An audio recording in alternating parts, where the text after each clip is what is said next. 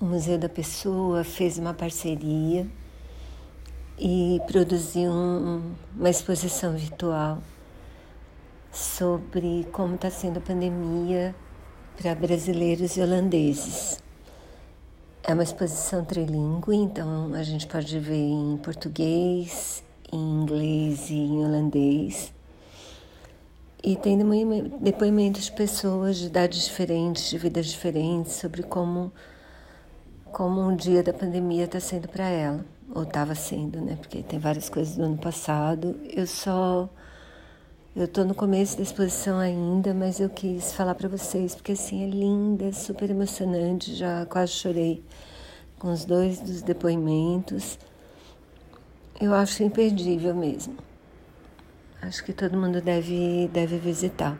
Vou deixar o link.